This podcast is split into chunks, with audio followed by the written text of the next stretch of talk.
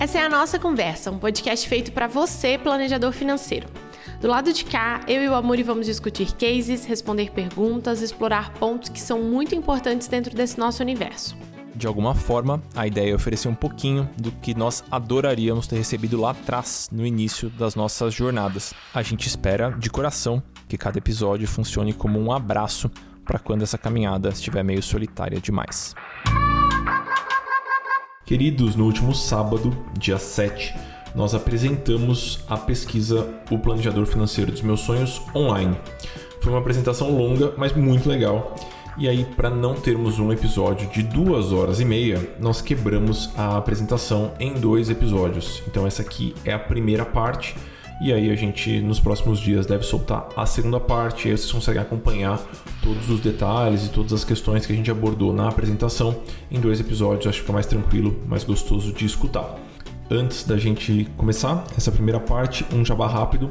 Hoje é dia 9, enquanto eu estou gravando essa introdução, e no dia 31, faltam pouco mais de 20 dias, a gente começa a primeira turma da nossa formação nós estamos super empolgados, organizando todos os detalhes, fechando a plataforma e conversando com as pessoas que demonstraram interesse em participar dessa, dessa primeira turma. Todos os detalhes estão em nossa.cc/formação. Vocês serão muito bem-vindos. Se você gosta da abordagem que a gente utiliza nos nossos trabalhos, nas nossas empresas, aqui no podcast, enfim, em tudo que a gente vem produzindo nos últimos tempos, a gente não poderia recomendar mais. Agora sim, sem mais delongas, fiquem aqui com a primeira parte do nosso papo.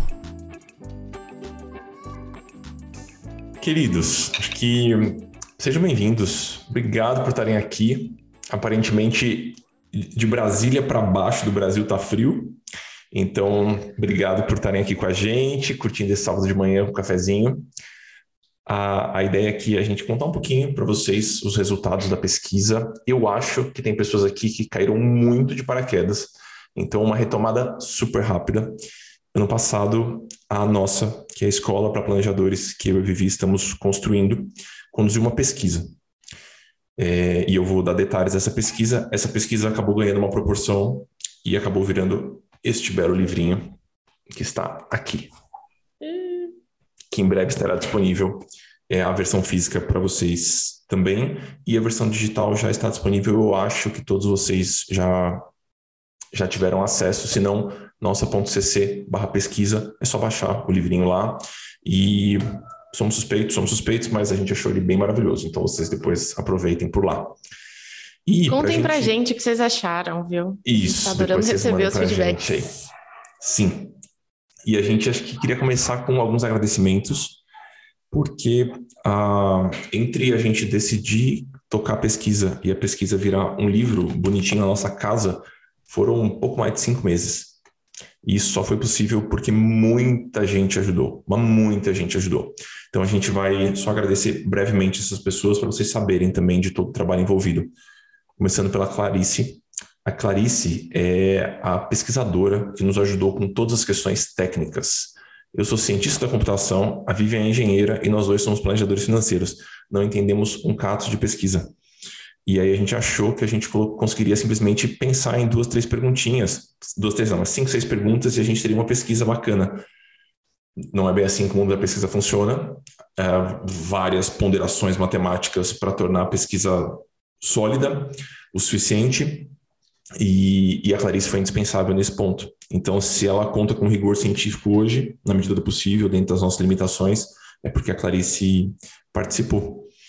A Inara também, Vi, agradecê-la.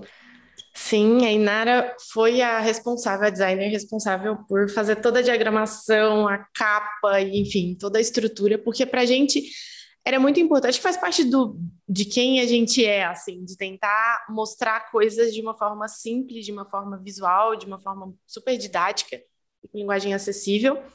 E o, o aspecto visual de apresentação desses dados, para não ficar assim, né, um monte de tabelas de Excel, porque a gente também poderia ir por esse caminho. é, foi a, a Inara que conduziu para a gente com uma super paciência, com todas as trocentas revisões que a gente fez de acréscimos e, enfim, Então é graças a ela que esse negócio tá bem bonito. Tá lindo mesmo, Érica. Boa. É, a professora Vera também, eu acho que um grande agradecimento. Eu acho que a gente tem que agradecer a professora Vera no começo de qualquer coisa que a gente faz.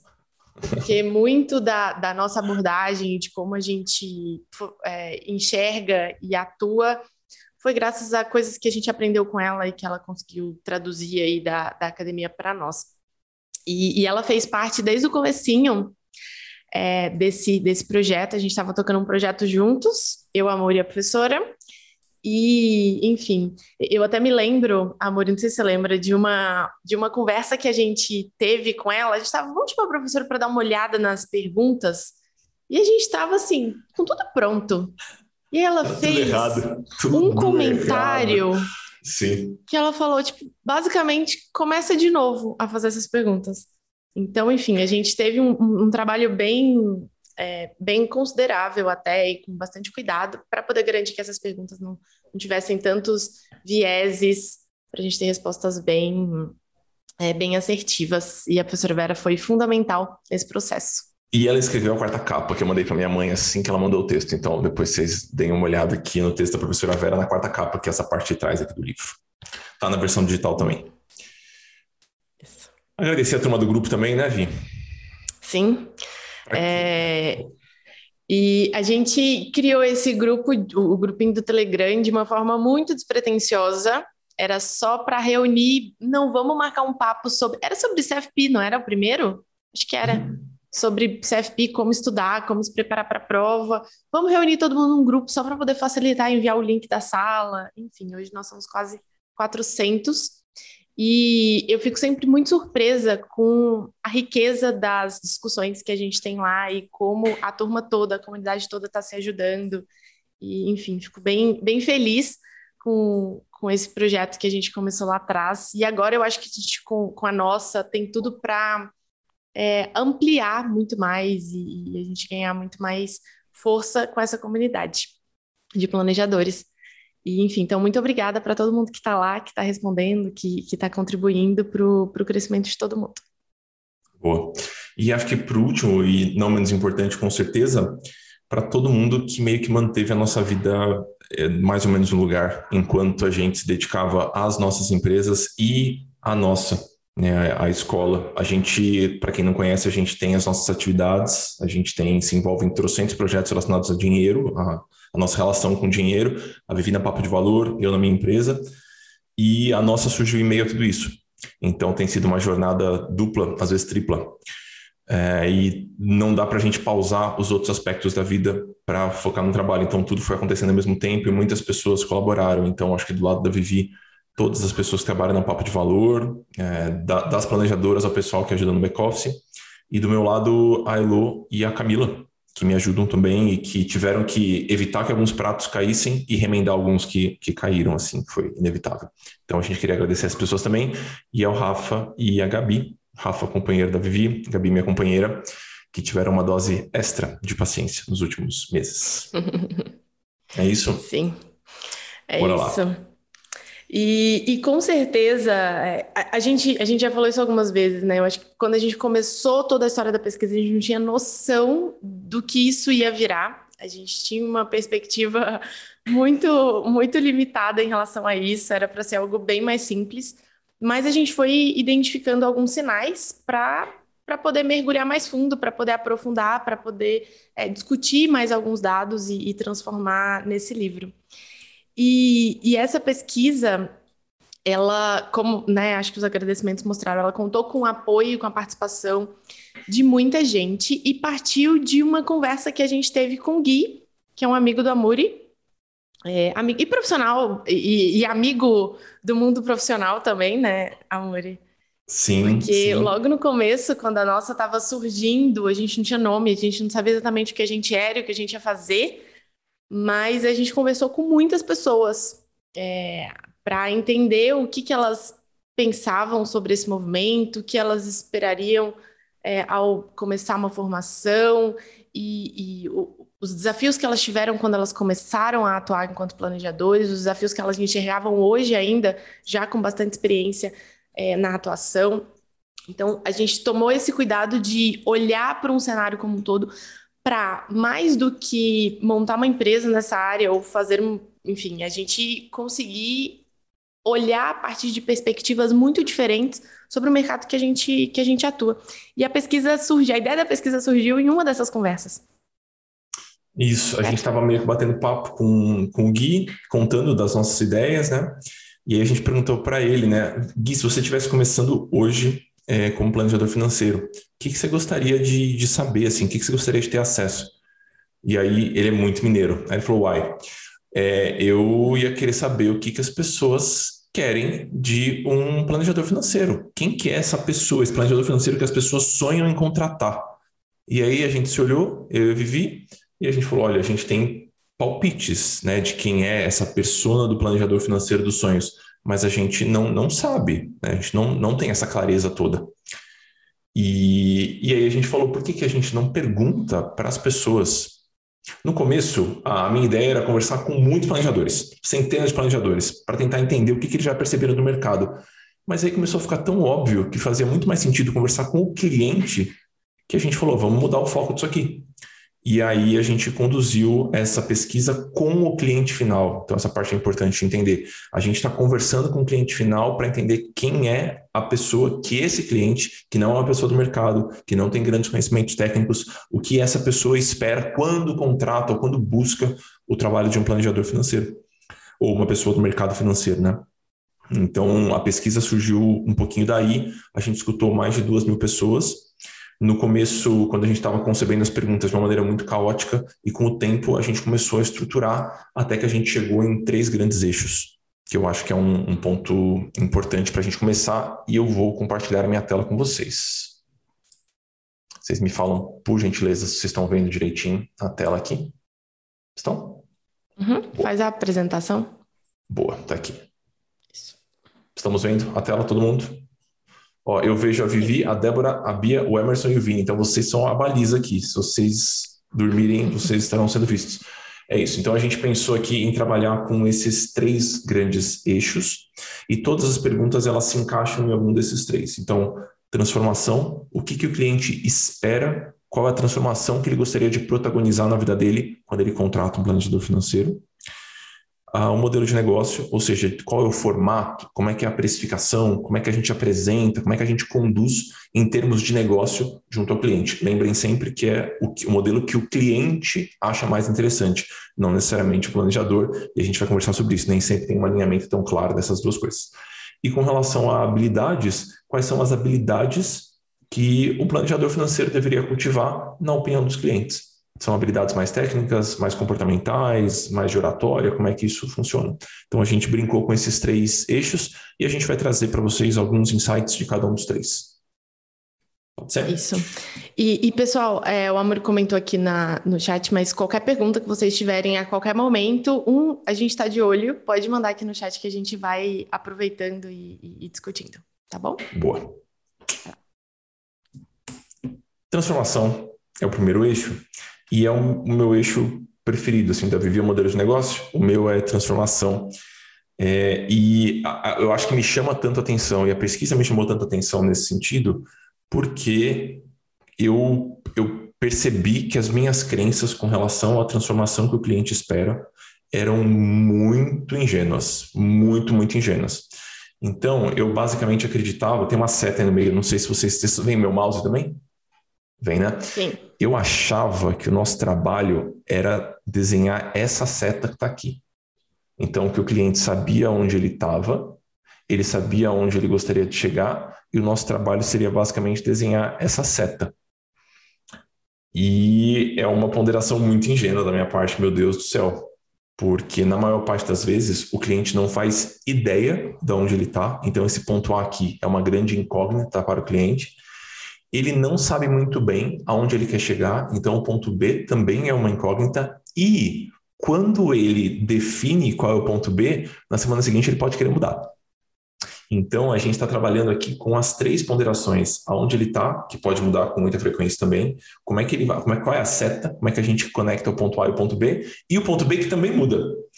Então foi um, foi um choque perceber que numa reunião em uma semana o cliente falava uma coisa e na semana seguinte ele falava outra. E a sensação que eu tinha é que eu não tinha para quem reclamar. A minha vontade é falar, pessoal, vocês estão vendo? Ele tinha falado para mim que era assim. e agora, e agora ele não ele mudou tudo. Só mudaram, só passaram cinco dias. Então foi um processo muito interessante entender uh, que tudo isso aqui é muito, muito variável. Acho que aconteceu com você assim também, Vi. Sim, e, e, é curioso porque às vezes a gente tem a sensação de que, ah, mas isso vai ser exceção. Tipo, 10% das pessoas, 15% das pessoas vão mudar a vida no meio do caminho. E, e não é, é o contrário, né? 90% das pessoas, porque é, é, muito dinâmico. A gente tem uma, uma sensação, é, para mim, é, é muito curioso, porque quando alguém vai apontar, comentar alguma coisa da minha vida, eu falo, não, então, mas é porque é, é tudo muito dinâmico. Isso aqui agora está acontecendo e tem esse contexto, e eu também tenho essa exceção. A gente sempre tem um monte de ponderações para poder apontar sobre o porquê a gente está buscando aquilo, ou porque a gente não conseguiu. Até se a gente pensa em outra área, é, a atividade física, por exemplo.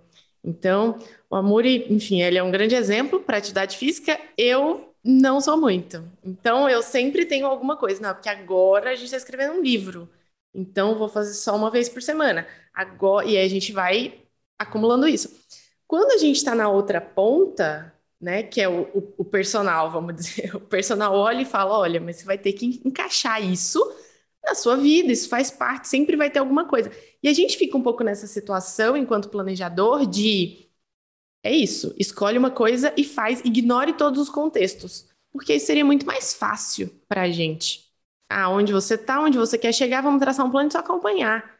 É, mas, não é assim que acontece, né? A gente acaba que começa a se, a se frustrar se a gente fixa esse ponto B de uma forma muito, né, é, forte, porque a gente parece que não, nunca vai chegar lá, porque ele sempre está ele sempre tá mudando. Principalmente para quem está começando, não sei se você concorda, Amori. É, a gente tem essa sensação de eu preciso entregar um resultado concreto. Eu preciso entregar que a pessoa alcance esse negócio. E se muda no meio do caminho, fica um pouco mais obscuro para nós. Né? A gente eu, precisa olhar para isso de uma forma subjetiva eu acho que com o tempo a gente aprende que grande parte da nossa função é oferecer ferramenta para que o cliente brinque em cima dessa seta com todos os desdobramentos e, em alguns cenários onde o cliente tem essa predisposição, dar mão para o cliente enquanto ele percorre essa setinha. E não necessariamente fazer o cliente chegar no ponto B, porque esse ponto B, pessoal, ele, ele, ele vai mudar muitíssimo. Né? Mas tem um ponto nesse eixo de transformação que foi uma razoável surpresa, assim, que ele passou todas as respostas das pessoas. Então, algumas pessoas queriam reserva de emergência, algumas pessoas querem casa própria, algumas pessoas querem montar uma carteira de investimento, algumas gostam de uma planilha da NASA, outras gostam de algo um pouquinho mais simples, mas todas as pessoas, basicamente, com quem a gente conversou, têm um desejo grande por autonomia. Então, vejam, a, a pergunta, a afirmação era a seguinte: espero me sentir capaz de lidar sozinho com meu dinheiro. Autonomia é algo importante para mim. E essas foram as respostas que a gente obteve. Então, é irrisório, né? 1,2% dos respondentes discordam em algum grau uh, dessa afirmação. E basicamente 93% concordam. E isso me, me acendeu muitas luzes amarelas assim na hora de, de pensar planejamento financeiro. Autonomia é algo muito importante para basicamente todas as pessoas. Será que a maneira como nós estamos entregando o nosso trabalho, a maneira como nós estamos conduzindo o nosso trabalho, será que elas estão oferecendo essa autonomia para o cliente? A gente está ajudando o cliente a construir essa autonomia? Ou a gente está entregando um ferramental que talvez para ele ele não vai conseguir tocar sozinho, ele não vai ter condições de olhar para essa situação é, por conta quando ele não estiver do nosso lado. Então, isso aqui para a gente foi um ponto muito interessante, muito, muito interessante. A gente não vai, pessoal, afogar vocês em números, uh, porque vocês têm acesso a todas as 70 perguntas da pesquisa. Então, a gente está só destacando alguns pontos que são, eu acho que, mais relevantes. E a autonomia no eixo de transformação, com certeza, é um deles. Sim. E, e quando a gente olha para essa pergunta, eu acho que nenhum de vocês, eu imagino, que vai olhar e falar: não, eu não acho que as pessoas querem ter autonomia, eu acho que elas querem ficar dependentes. Parece óbvia essa resposta, mas o quanto a gente de fato para e olha para o nosso processo de planejamento financeiro a partir dessa perspectiva. Esse para mim é o grande ponto, assim. Muito do que a gente, do que o cliente quer, dos movimentos que a gente precisa fazer enquanto planejadores, eles são óbvios. Eles são óbvios. Eu, eu, eu falo que a, até para o cliente é óbvio. O cliente sabe que ele tem que gastar menos que ganha, o cliente sabe que ele tem que juntar um pouquinho para aposentadoria, o cliente sabe que ele precisa de uma reserva de emergência. Mas entre o saber e o fazer é um pouquinho diferente. E às vezes a gente está olhando essa autonomia a partir de uma, de uma perspectiva nossa. Eu, se alguém me entrega uma planilha super complexa, linda, daquelas enormes, eu vou adorar. Eu vou brincar com aquilo assim nos meus sábados e domingos e vou me divertir. E às vezes a gente fica com essa perspectiva que as pessoas também querem aquilo, mas aquela é a nossa ótica, com o nosso conhecimento sobre finanças, com as nossas habilidades, com ferramentas específicas. Então a gente precisa dosar um pouco isso. Eu vejo em alguns momentos alguns planejadores que gostam muito de aplicativos que são da, da tecnologia, lá, lá. Então, não, eu lanço aqui, uso esse aplicativo, e, e aí tenta olhar para o cliente e imaginar que todo mundo vai querer a mesma coisa que ele quer. Mas não é, a gente tem que né, ampliar um pouquinho a nossa visão para conseguir conduzir esse, esse ponto. Porque esse ser capaz, cada um parte de um lugar. Cada um tem Essa foi uma perfil. pergunta boa que surgiu também. Não sei se você lembra, vi lá no MASP, um, uhum. um rapaz levantou a mão e ele falou: ah, então, mas aí eu vou ficar com o cliente para sempre ou não vou ficar com o cliente para sempre? Porque se ele quer autonomia, então ele não quer, não me quer mais, mais. E a gente discutiu um pouquinho por lá que o próprio conceito de autonomia é um pouco relativo. Para algumas pessoas, a autonomia é encontrar como planejador só uma vez a cada 15 dias. E ele vai ficar tranquilo em, nesses intervalos, conduzir bem a própria vida. Para outras pessoas, é uma vez por mês. Para outras pessoas, é uma revisão semestral. Então, o próprio conceito de autonomia ele é muito, muito flexível, ele permite muitas interpretações. E complementando o que você falou, Vi, eu lembro no, nos primeiros atendimentos, assim, a minha ideia, eu lembro que era até uma frase romântica, né? Oferecer para os clientes o que funciona para mim. Isso é um erro, pessoal, é uma ingenuidade, assim, né? Porque o que funcionava para mim, que sou computeiro, né? Eu trabalhava com desenvolvimento de software antes. Então, assim, eu, eu, tenho uma compreensão acerca de tecnologia. Eu sou suporte técnico dos meus amigos, né? Antes de vocês entrarem, eu estava ajudando a Vivian a conectar o fone de ouvido dela no computador. Então, eu, eu sou desse universo da, da tecnologia. Então, o que funciona para mim, talvez não seja tão interessante para o cliente, né? Isso pode gerar uma frustração, e eu acho que isso se conecta com a mensagem que a Débora mandou aqui. Ó. Ontem, uma cliente me enviou um áudio pedindo desculpas porque mudou o plano com o qual ela tinha se comprometido dois dias atrás. Então, a, essa sensação que a gente talvez passe para o cliente, que ele tem que pedir desculpa caso ele não consiga se conectar com a metodologia que a gente entregou para ele, não deveria existir, né? A gente não pode passar para o cliente essa responsabilidade de se adequar ao que a gente está oferecendo. Né? A gente vai ter que, nós, a partir do ponto de vista do cliente, oferecer algo que seja, que seja interessante. E nem sempre é simples, porque envolve conexão. E quando a gente conversa sobre conexão, a gente chegou aqui numa reflexão sobre o paradoxo da segurança, que é o nosso próximo ponto que está aqui. Quer comentar ele, Vi, por aí? É, é, ele é quase um, um ciclo que aparentemente a gente não consegue muito sair, mas a gente consegue. Tem, tem, temos, temos uma solução.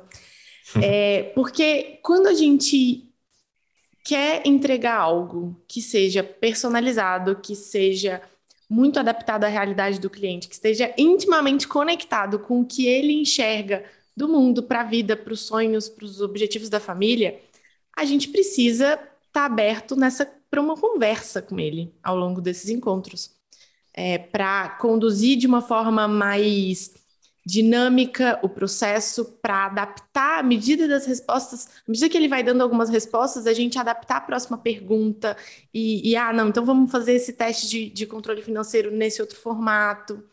Mas, principalmente para quem está começando ou para quem ainda está num, num, cenário de, de insegurança, ter um passo a passo de o que, que é a primeira coisa que eu faço quando eu abro a reunião o que, que, é a segunda coisa que eu faço? O que, que, é a primeira ferramenta que eu, que eu mostro? Isso dá muita segurança para a gente, porque a gente senta na reunião sabendo que vai ser feito. A gente não, a gente consegue se preparar muito mais fácil, muito mais facilmente antes. Então a gente fica com um, sabe, um, um, uma coisa meio difícil, um paradoxo até, porque se uma estrutura rígida dá segurança para a gente, é, mas ela dificulta um pouco mais a nossa conexão, e eu preciso gerar essa conexão para eu conseguir entregar algo que o cliente entrega, para o que o cliente gostaria de receber, é, é, é, complicado, mas aí eu não tenho a segurança, porque eu não tenho um negócio fixo, eu não tenho segurança, como é que eu vou lidar na frente do cliente? E a gente fica num, num ciclo. Não sei se vocês se identificam assim é, nesse, nesse ponto. E sabe quando eu percebi isso acontecendo? Vi esse slide surgiu por conta disso no grupo no Telegram. Porque as pessoas, as pessoas vão entrando, né? No, o grupo não surgiu de uma vez só, então as pessoas vão entrando no grupo no Telegram. Aí a pessoa pergunta, então, o que você faz na primeira reunião? Aí a gente fala, olha, depende um pouquinho do que o cliente traz, né? Depende se ele tem essa dúvida ou aquela dúvida, papapá. Aí a pessoa fala: Não, tudo bem, eu sei que depende, mas, mas o que, vocês fazem? a gente fala: Então, a gente não sabe o que a gente faz, a gente só se preocupa em estar tá lá, né? E ter o ferramental do nosso lado. Mas aí eu preciso ter muita segurança, né? A, a gente fala assim. Aí, aí ele fala: Como é que eu adquiro segurança? Bom, você adquire segurança rodando, experimentando, experimentando, experimentando. Aí, mas, mas é que para ter essa segurança e para rodar, eu preciso ter um pouquinho de experiência. E aí vira um, um redemoinho e a gente fica girando em cima disso. Então, o que a gente costuma sugerir para a turminha do grupinho, para quem está começando, né? Tenha um pouquinho de paciência. Os primeiros atendimentos não vão ser maravilhosos, eu tenho certeza disso. É, quando você olhar para o seu primeiro atendimento, no seu terceiro ano de atuação, você vai falar: Meu Deus do céu, o que, que eu estava fazendo naquela mesa de reunião? Mas com o tempo, as coisas vão, vão caminhando um pouquinho. O Vinícius, que é aluno da formação, inclusive, que começa dia 31 de maio, não deixa a gente esquecer de fazer o jabá. Uh, ele falou que eu lembrei da minha pergunta de ontem, quando eu estava querendo antever os cenários. Ele está lá meio que se preparando, querendo entender o que, que o cliente pode perguntar. O que é uma pequena loucura, porque as pessoas podem perguntar basicamente qualquer coisa. Qualquer coisa. Mas ele quer ter segurança, e eu entendo, eu também quereria no lugar dele. Então a gente fica brincando aí nessa, nessa questão da segurança. O que a gente pode garantir para vocês é que o mais importante dessa história toda, inclusive mais do que conhecimento técnico, é você conseguir se conectar com o seu cliente. E para se conectar com o seu cliente, você vai ter que estar aberto, você vai ter que estar relaxado. Sim, e, e é, é, curioso porque às vezes a gente tem essa sensação de que o lugar do planejador é o de apontar qual é o caminho para o cliente, a partir da nossa opinião e da nossa, né, do nosso conhecimento. Mas se a gente muda um pouquinho, né, o ângulo e pensa que a gente está sentado é do lado do cliente e a gente vai juntos encontrar qual é o melhor caminho. Porque às vezes, algumas coisas que a gente jamais, jamais, jamais ia pensar, para o cliente é muito óbvio. É, não, é, é, é por aqui, vamos, vamos fazer assim, muito mais fácil para mim, e a gente, é isso, resolve. É quase como se a gente tivesse sentado né, junto com, com o cliente na, na mesa, e a gente tem aqui uma caixinha de ferramentas, de argumentos, de reflexões, ferramentas, não, não planilhas, mas né, de reflexões né? e, e argumentos, narrativas, exatamente. E aí, a partir do que ele vai trazendo, a gente, opa, vem cá, vamos, vamos discutir sobre esse ponto aqui, porque ele vai levar a gente para um outro lugar. Então, o que a gente, enquanto planejador, precisa fazer é, é trabalhar na prática essa, essa condução, essa habilidade de se adaptar na, na hora da, da conversa e aumentar a nossa caixinha de ferramentas algumas coisas estudando e buscando conhecimento mais técnico, em outros momentos é, praticando algumas habilidades que são importantíssimas. A gente vai falar um pouco mais sobre isso é, já já. Boa. Tem alguns comentários aqui no chat que são legais. O Everton falou: a vida real e verdadeira, como aprendi com a professora Vera, é diferente daquilo que aprendemos na teoria. Sim, é super dinâmica. E o Everton falou um ponto que a gente vai aprofundar mais daqui a pouquinho, que ele falou: eu, da área de psicologia, vejo que o processo de planejamento financeiro com o cliente tem um quê bem grande de processo psicoeducativo. Super. Muitas pessoas associam o trabalho de um planejador com o trabalho de um psicólogo. Falaremos sobre isso já. Por isso, muitas vezes, vocês não precisam, sentem que a, a, sentem a sensação de serem meio psicólogos dos clientes, principalmente por conta da escuta empática e sem julgamentos que devemos buscar, com certeza, com certeza. Às vezes eu me sinto e eu gosto de ter o cuidado de falar, não, pessoal, não sou um psicólogo, adoro a área, mas não sou um psicólogo para deixar claro quais são os limites na situação, que é uma boa discussão, se vocês quiserem a gente pode ter essa discussão também. E tem mais aqui o, a Luana, que também é aluna, falou: Eu tenho um passo a passo e acredito que isso ajuda muito no começo. Depois de um tempo, você vai pegando a prática e ficando mais fluido. Eu também acho que esse passo a passo ajuda no começo, mas a gente não pode se apaixonar por ele. Caso contrário, a gente costuma falar A, B, C, e se o cliente começa pelo B, a gente não sabe que o próximo é o C, ou a gente não consegue voltar para o A caso a gente tenha necessidade. Então a gente precisa ter essa flexibilidade também. E alguns números para vocês que eu acho que são importantes também. 82% das pessoas gostaria de dedicar no máximo, no máximo, uma hora por semana para o planejamento financeiro. Apenas 14% não acredita que o planejamento pode ser feito numa folha de papel. Só 14% das pessoas. E 95% das pessoas deseja que a relação com o dinheiro seja tão tranquila quanto possível. Eu sei que essa última resposta talvez soe um pouquinho óbvia, mas eu queria enfatizar o uso da palavra tranquila. Então, ali o, o tranquila, na minha opinião, é um, é um termo e é, uma, é um caminho pouco explorado por nós planejadores financeiros. A maior parte das pessoas se conecta com essa tranquilidade, então eu acho que é uma narrativa que pode ser incentivada cada vez, cada vez mais. Sobre os 82%, Vi, quer fazer alguns comentários? E comentem vocês também no chat, pessoal. Isso aqui faz sentido para quem atua? É viável, não é viável? Como é que vocês conduzem essa história por aí? É, é, é curioso porque às vezes a gente desenha estruturas de controle e de acompanhamento financeiro, de planejamento como um todo, que são muito complexas, que exigem muito tempo do nosso cliente e aí ele começa a primeira semana super animado. Ele vai lá e faz tudo, em banda, e faz perguntas, e pergunta se você tem material extra para poder passar, se tem um artigo para indicar, um vídeo para não sei o que, um curso. Tá animado. Esse dieta é uma coisa maravilhosa, né? Meu é Deus do céu. Segunda semana, ele tá fazendo, mas já não pediu material extra porque não deu tempo de fazer o da semana passada. Na terceira semana, o negócio vai dificultando um pouco mais, e aí chega um momento que ele tem uma semana corrida no trabalho, é, o filho dele ficou doente, ele vai precisar fazer uma viagem para poder visitar a mãe, e aí ele abandona o planejamento financeiro. E a gente sabe que depois que a gente abandona o negócio, para poder voltar, parece que a gente está começando do zero. Então, quando, quando eu olho para isso, eu me vem muito essa estrutura de a gente precisa pensar em planejamento financeiro simples, porque as pessoas têm muito mais o que fazer e tem coisas muito mais interessantes para poder fazer do que planejamento financeiro. Não é porque a gente trabalha com isso que é uma área importantíssima e que, e, enfim, que as pessoas querem dedicar quatro horas por semana e, e, que a gente quer que, não, toda hora, todo dia você chega em casa, se ouvi essa, todo dia você chega em casa e assim, 15 minutinhos você preenche na planilha. Não é 15 minutos, é, é pra você parar, aí você chega em casa, você liga o computador, aí você tá com a cabeça em outro lugar, você tá cansado do trabalho, você tá, enfim, abre, procura a planilha, abre a planilha, preenche. É isso mesmo que é planejamento financeiro.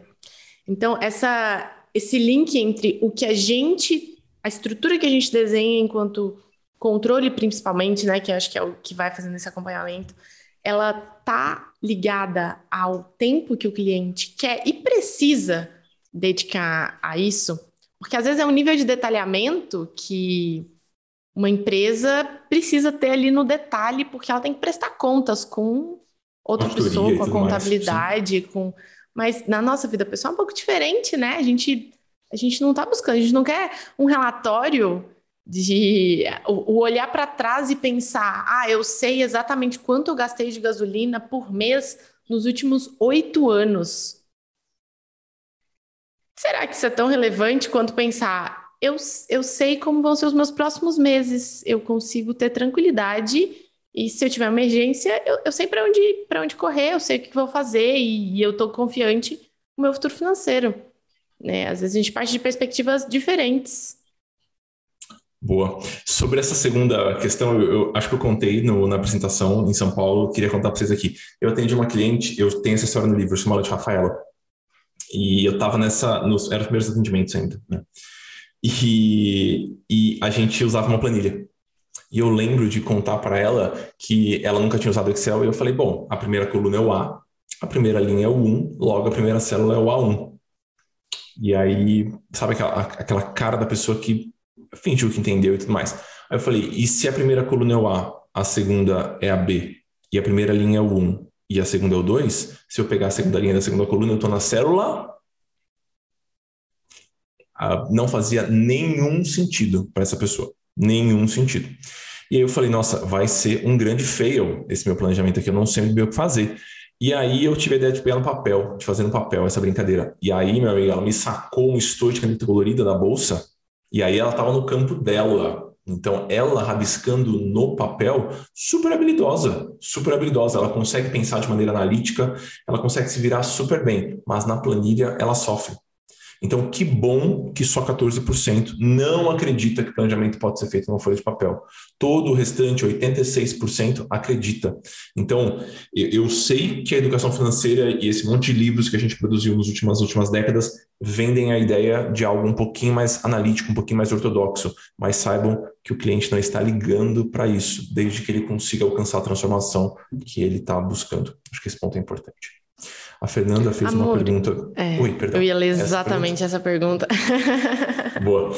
A Fernanda perguntou assim: ó, eu entendo que anotar todos os gastos é muito chato, mas ao menos no início esse processo é necessário. Vejam, talvez para alguns clientes faz sentido fazer esse registro, porque ele de fato não tem nenhuma noção. O grande problema é o cliente, ou pior ainda, o planejador, achar que isso é o planejamento financeiro. Em muitos cenários, talvez por algum tempo, de preferência pré-determinado, a fazer anotação é importante. Mas, por favor, não confundam registrar gastos e acumular dados com planejamento financeiro. Né? Eu costumo utilizar pouquíssimo com os, com os meus clientes a história da anotação, mesmo com os alunos do Dinheiro Sem Medo, eu costumo utilizar pouquíssimo. Eu não sei como é que você faz, é. Eu também, eu acho que se pegar 100% dos clientes que eu já atendi, e se na primeira reunião falar, olha então, ao longo dos próximos 30 dias você vai anotar 100% dos seus gastos. Provavelmente eu chegaria no final do mês com 20%, é, tendo, tendo conseguido fazer isso. Eu acho que é, é importante a gente ter outras ferramentas. Para você emplacar aí, ó. A Eloá perguntou: necessário? Eu acho que mais para quem está no zero a zero ou com dívidas. E o Vini falou também que para os endividados ele acha que é o ponto de partida. Eu, é... eu truco essa história aí. É, principalmente com os endividados. eu acho que principalmente com os endividados. Por quê? Eu não sei se vocês já leram o livro Escassez. Ele é um livro super, super bom. Eu recomendo muitíssimo. E quem está endividado está no túnel da escassez. Se a gente, a gente tem pouca energia, a gente tem pouco é, até assim aspectos cognitivos dessa pessoa nesse momento. A gente precisa escolher muito bem onde a gente quer a energia dela. O pouco que resta para poder olhar para dinheiro, a gente precisa escolher para onde a gente vai direcionar. Eu não acho que para o endividado a melhor, o, o que vai mais mexer na vida dele no primeiro momento é anotar esses gastos. Eu, eu sou capaz de dizer que em vários momentos é, anotar é super necessário. Em alguns momentos, ele, enfim, vai ter que fazer parte desse primeiro, desse primeiro processo, mas a gente tem que simplificar esse anotar. É, porque no final das contas, a gente não quer os gastos. Parece que é meio óbvio, assim, que é redundante, mas não é. A gente não quer todos os gastos detalhados. A gente quer um mapeamento do que está acontecendo. Isso, é então a gente pode agrupar algumas coisas para poder simplificar esse, esse anotar. A gente quer um mapeamento. É, é para isso que a gente precisa olhar. E aí, se o cliente, por exemplo, não tem a menor noção, ele não é capaz de dar um chute razoável, não precisa ser um chute perfeito, um chute razoável. Aí tudo bem, aí eu, eu consigo concordar aqui e a gente pode fazer essa anotação. Mas antes de fazer esse teste, e vale a pena também não entrar. Vivian gerencia o tempo aí, se a gente começar a falar feito louco aqui, você é, uh, se mesmo eu, eu sugiro que vocês truquem, que vocês contestem o não conhecimento do cliente. Porque tem, eu recebo muito esse tipo de, de caso. O cliente fala: Nossa, eu não faço ideia do que eu gasto, eu sou muito doidão com relação a dinheiro. Meu Deus do céu, eu vou ser seu cliente mais maluco. Nada. Se você perguntar direito, ele tem plena, plena noção. Assim, ele não sabe se é 550 ou se é 520, mas ele sabe que está ali nos 500 e tanto, o que para a gente já basta. Não gaste a disponibilidade cognitiva do seu cliente com informações que não são extremamente relevantes, porque vai faltar em algum momento. Isso foi algo que a gente aprendeu bastante com a pesquisa. Exatamente. Sabe um caso que eu. Um perfil específico, assim, um momento de cliente que eu, eu nunca faço anotação, nunca olho para esse mapeamento antes. É cliente de alta renda, com padrão de vida alto, e aí a gente sabe que a gente vai precisar fazer ajustes. Se esse cliente ele descobre que ele gasta é, 4, 5 mil reais por mês com restaurantes e a gente fala, olha, a partir de agora, nossa meta é gastar 1.500. Ele está ancorado lá naquele primeiro número. Para ele já, antes de sair do escritório, da sala Bom do ponto. Zoom, ele já está preocupado porque vai reduzir assim para 10% a felicidade dele. Se ele não sabe daquele número e a gente só olha daqui para frente, não interessa quantos gastava, o que, que a gente tem daqui para frente? Em alguns momentos, a gente, eu, eu, percebo que o anotar os gastos, ele cria uma ancoragem que o cliente não tem, uma ancoragem que a gente não precisa naquele momento de mudança de hábito, sabe? Tem, tem outros caminhos melhores. Boa, a Larissa fez um comentário aqui de, ó, o que eu tenho percebido é que os clientes acham que gastam muito menos do que realmente gastam. Só se dão conta do valor real quando colocamos na planilha. Veja, um autor que vale a pena, a maior parte vocês conhecem, vou colocar o nome dele aqui, é o Taylor, né? O Richard Taylor. Ele é considerado o pai da economia comportamental e grande parte da pesquisa do Taylor envolve contabilidade mental. Então, sobre como a nossa mente é ruim para computar pequenos acontecimentos e fazer um consolidado. Basicamente, tem esse essa grande eixo de pesquisa dele. Então, sim, as contas mentais elas não funcionam. Isso não quer dizer que você precisa forçar o seu cliente a anotar todos os centavos por um período indefinido. Né? Vejam, ah, uma coisa, eu gosto muito de doces. Um grande problema meu, assim. Eu sei que eu devo comer menos, não consigo comer menos, como muito doce. É, uma coisa é alguém me falar assim, ó, oh, você vai ter que dar uma boa maneirada nos doces por 15 dias. Aí eu falo, ok, gostaria de fazer isso? Não gostaria de fazer isso. Gostaria de comer doce de leite todo dia? Sim, eu gostaria. Mas por 15 dias eu consigo dar uma segurada consigo tranquilamente, eu vou dar conta. A mesma coisa pro, quando você vai conversar com esse cliente. Se a gente é, sugere isso para o cliente por um período pré-determinado, a chance de você comprar a adesão desse cliente é muito maior. Mas você tem razão, Larissa, com relação às contas mentais, elas não funcionam. Sim. Seguimos, Vi? É, seguimos, um pouquinho. Chegou no, no seu eixo, Vivian. Puxa. Eu adoro falar sobre modelo de negócio. É, Para mim, modelo de negócio está muito ligado a um outro assunto que me interessa muito, que é a criatividade. Porque é muito essa coisa de unir. Um, se, eu, se eu penso numa estrutura de empresa, ah, como é que eu vou unir o que eu quero fazer com o que os clientes querem, com a forma que eu vou me comunicar, com a entrega que eu vou fazer. Então é meio que um quebra-cabeça assim que deixa a gente é, livre, mas ao mesmo tempo isso precisa ter alguma coerência. E dentro desse dentro desse eixo a gente discutiu alguns pontos. Tem duas perguntas que a gente ficou muito, mas muito ansiosos para saber a resposta. E são essas perguntas que falam sobre o formato de, de cobrança, o formato que a gente vai é, desenhar esse contrato com o cliente. A nossa dúvida era: será que os clientes preferem pacotes com uma quantidade fixa de encontros e, e um preço já pré-determinado, uma entrega já pré-determinada? Será que eles querem fazer um contrato com um planejador de assinatura? Que eles vão ali pagando todos os meses e eles vão mudando é, de, de uma forma meio indefinida? ou se eles preferem reuniões avulsas para serem agendadas de uma forma, enfim, menos estruturada. Um mês faz duas, outro mês faz uma e depois pausa dois meses, enfim. E para nós, é, apesar de ter aqui alguma diferença percentual, é, assinatura um pouquinho à frente, logo depois do pacote, depois das reuniões avulsas, o que a gente percebeu é que tem espaço para todo mundo, para todos os formatos. Esse, o, o Amor fala uma coisa que eu acho muito, muito engraçado, que ele fala, esses 25% aqui, eles, 25% das pessoas é mais do que você consegue atender. E é, é muito verdade isso. É, isso dá, é diferente se a gente tivesse 90, 85% prefere assinatura e o restante está ali meio dividido. Opa, tem um modelo que é muito claro. Aqui, o, o, o que a gente viu é que tem espaço para todo mundo, para todos os formatos. Então, a gente vai tomar essa decisão de formato de entrega, de formato de cobrança, de como apresentar preço, eu acho que é a partir de outras perspectivas, não essa resposta óbvia vindo do, do cliente. É, essas duas perguntas estão na tela, eu não teria a menor condição de dar palpite. Aliás, a gente deu palpite, erramos assim, grosseiramente nas duas, né? E para mim, essa questão do formato, ela é especialmente confortante, digamos assim porque eu também eu gosto da, dessa discussão do modelo de negócio, né? E era uma pequena obsessão no começo achar o modelo de negócio ideal. E aí, basicamente, o que a gente aprende com a pesquisa e com as trocentas perguntas que a gente fez é que tem espaço para basicamente as três modalidades de, de cobrança. Você consegue encher a sua agenda com qualquer uma das três.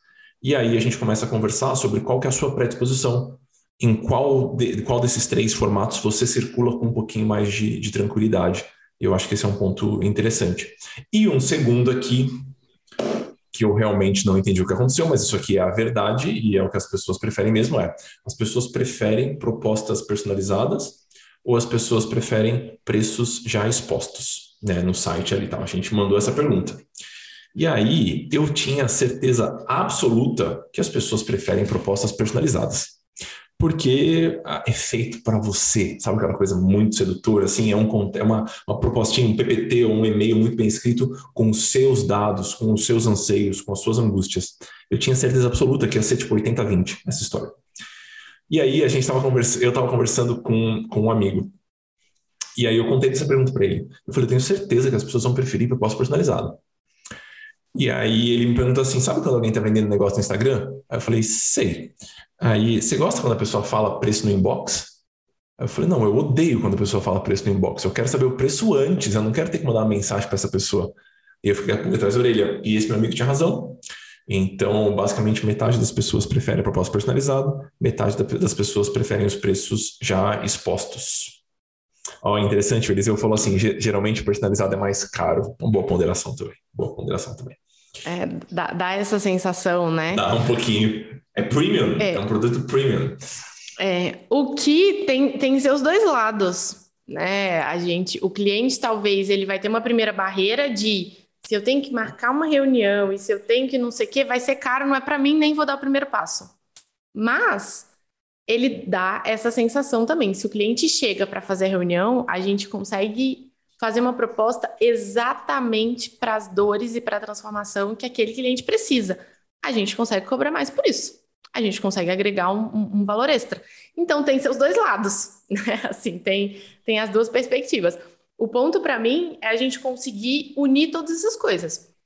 Por exemplo, Boa. eu quero trabalhar no formato de reuniões avulsas e eu quero fazer propostas personalizadas. Já parou para pensar o tempo que você vai dedicar para fazer uma primeira, um primeiro contato, uma reunião com essa pessoa, uma proposta personalizada para poder vender uma reunião para ela depois. Faz sentido? Essas duas coisas se combinam como? Pensando em lucratividade de negócio. Será que a reunião avulsa não, não é mais fácil? Eu acho que até dá para fazer. Tem, tem algumas coisas, eu consigo pensar em algumas estratégias, mas é, será que essa reunião avulsa ela não combina mais com esse modelo de tipo, tá aqui o link, entra lá, paga, agenda, vai para reunião? Porque, é, no final das contas, a gente, a gente autônomo, a gente roda todos os pratinhos. A gente faz é a comunicação, a gente faz a prospecção, a gente faz a proposta, a gente envia, a gente faz o atendimento. Então. Eventualmente limpa o escritório também. Vi, uma. Nossa, esse assunto é muito legal. É, nossa área é muito legal, né? Ah, o Carlos fez uma ponderação aqui, queria que você comentasse. Ó. O Carlos perguntou assim: mas como eu dou a solução ao cliente em apenas um encontro? a gente acho que nunca discutiu esse ponto. Eu vou dar minha opinião aqui, queria saber a sua. Eu acredito que para você fazer, é para você entregar muito valor para o cliente em uma reunião só, demanda um pouquinho de rodagem. Na minha opinião, quem vai conseguir fazer isso é quem já está um pouquinho mais ambientado com, com o baile.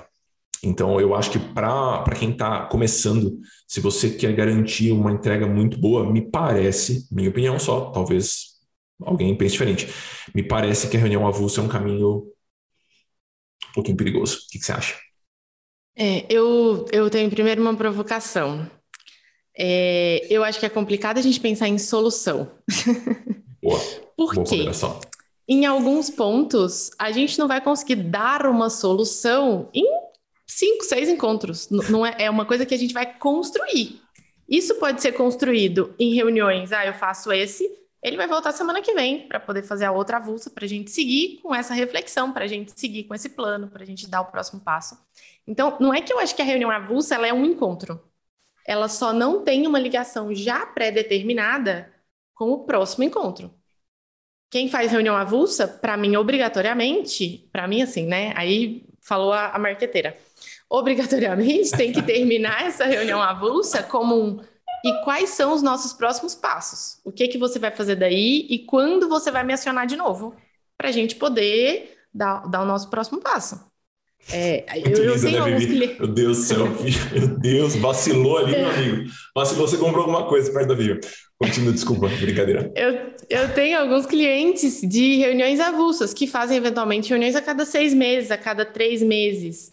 Mas a gente tem uma ligação. É, não é que a gente vai fazer uma reunião aquele cliente sumiu, desapareceu. Ele continua sendo meu cliente. É só o nosso ritmo de trabalho que é um pouco, é um pouco diferente.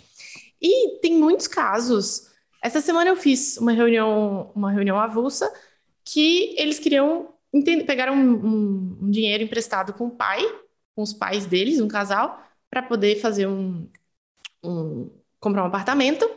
E aí eles queriam entender qual seria uma forma justa de corrigir esse valor e como eles poderiam, quanto eles gostariam de pagar por mês. Eles queriam fazer um planejamento. A gente precisa de mais de um encontro para poder fazer isso. Claro que existe todo um conhecimento que já estava prévio, né? Pronto. Então, ali na hora, consigo fazer a planilha, ajustar índices, buscar esses índices e colocar. Então, a depender do que a pessoa precisa, eu, eu acho que um, um, encontro, um encontro ele é suficiente. Mas a caixa de linha de ferramentas está preenchida, está tá abarrotada. Eu tô lembrando, Vi, eu atendi uma vez, é, eu, eu já fiz reunião avulsa, né? Já trabalhei com esse modelo um tempinho. E é, e é, legal porque eu não fazia reunião prévia nesse cenário, eu não, não fazia esse esquema assim. A pessoa marcava a reunião, pagava a reunião e a gente, ela tinha uma hora do meu, do meu, da minha mente ali, né? E às vezes chegavam, chegavam casos em que eu conseguia entregar muito valor em uma hora só, e às vezes eu falo, amigo, eu vou te dar uma orientação inicial, mas isso aqui é trabalho para três meses, né? E era uma, uma, uma cliente que queria montar carteira. E aí eu falei, eu vou te dar orientações iniciais. Aí eu perguntei de qual valor você gostaria de investir? 20 milhões. Aí eu falei, ó, vamos dar uma respirada aqui, né? Eu vou te dar uma diretriz inicial, mas saiba que envolve uma série de bababá, otimização fiscal, bibibi. Então, muitas vezes, você não vai entregar a solução inteira, mas você vai dar um bom direcionamento. Acho que essa é uma reflexão interessante também.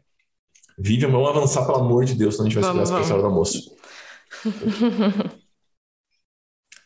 a tabela que gerou uma baita discussão na apresentação.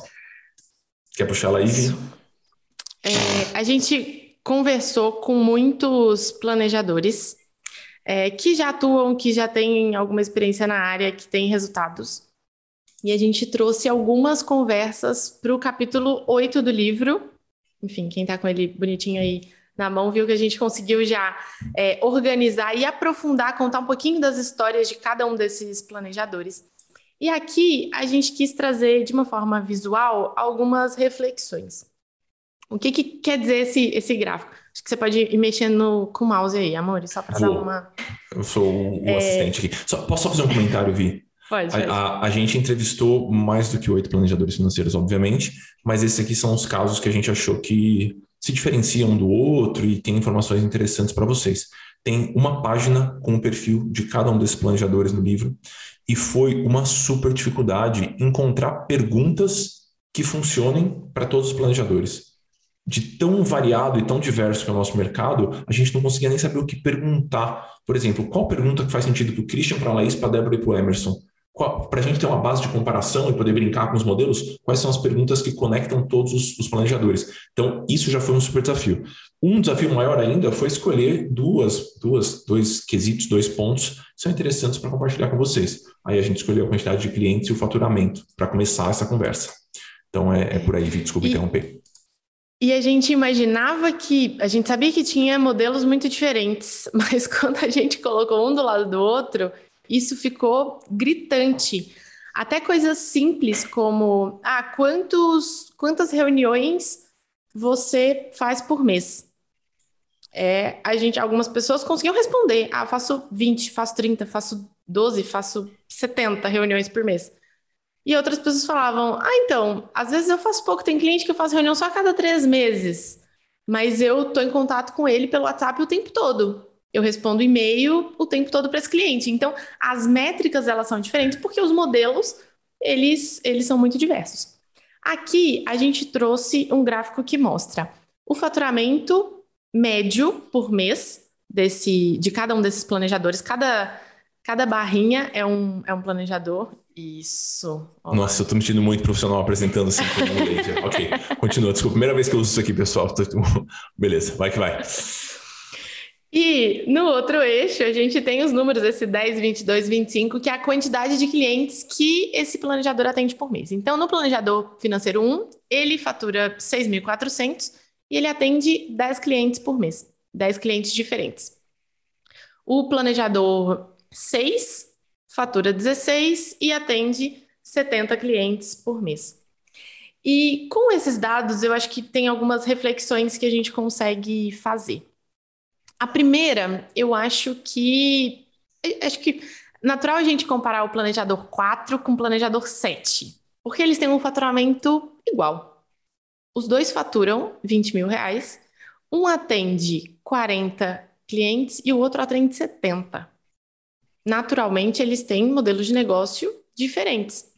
E, e uma reflexão que a gente parte: se esse planejador 7 ele tem dificuldade com prospecção, ele tem um problema, porque ele precisa de 70 clientes para poder faturar os 20 mil, que o modelo 4 precisa só de 40. Percebe como essas pecinhas elas começam a se encaixar e elas começam a trazer um, um outro elemento que é quais são as minhas habilidades enquanto planejador e essas habilidades elas estão alinhadas com esse modelo que eu desenhei, porque dá para perceber que com a mesma quantidade de clientes, a gente pega o 6 e o 7, eles atendem 70 clientes. Um fatura 20, o outro fatura 16. O, enfim, é, como, como, que, como que a gente consegue encaixar isso em formatos diferentes?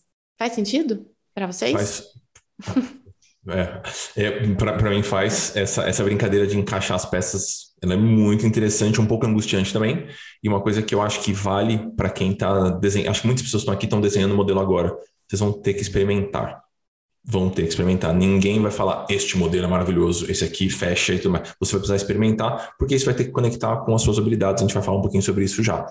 Eu acho que um ponto, um ponto legal de comentar aqui é que a gente teve o cuidado de conversar apenas com planejadores que não se restringem à altíssima renda.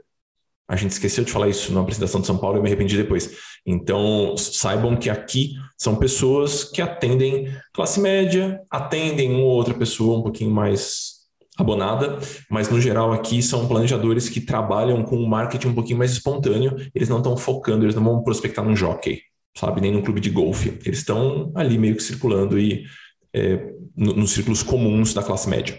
Acho importante esse ponto aqui.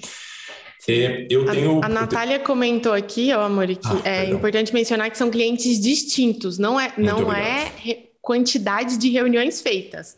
Pode ser que esse planejador 4 ele tenha 40 clientes e ele faça 120 reuniões, 160 reuniões no mês.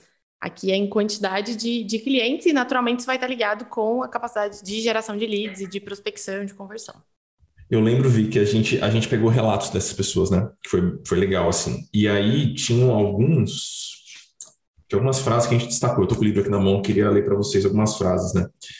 Ah, primeiro sobre o modelo 3, né? Uma frase que, que ele comentou é o modelo 3, não, peraí, 20 e 50, 20 e 20 e 40, 20 e 40. É o modelo 4, planejador 4.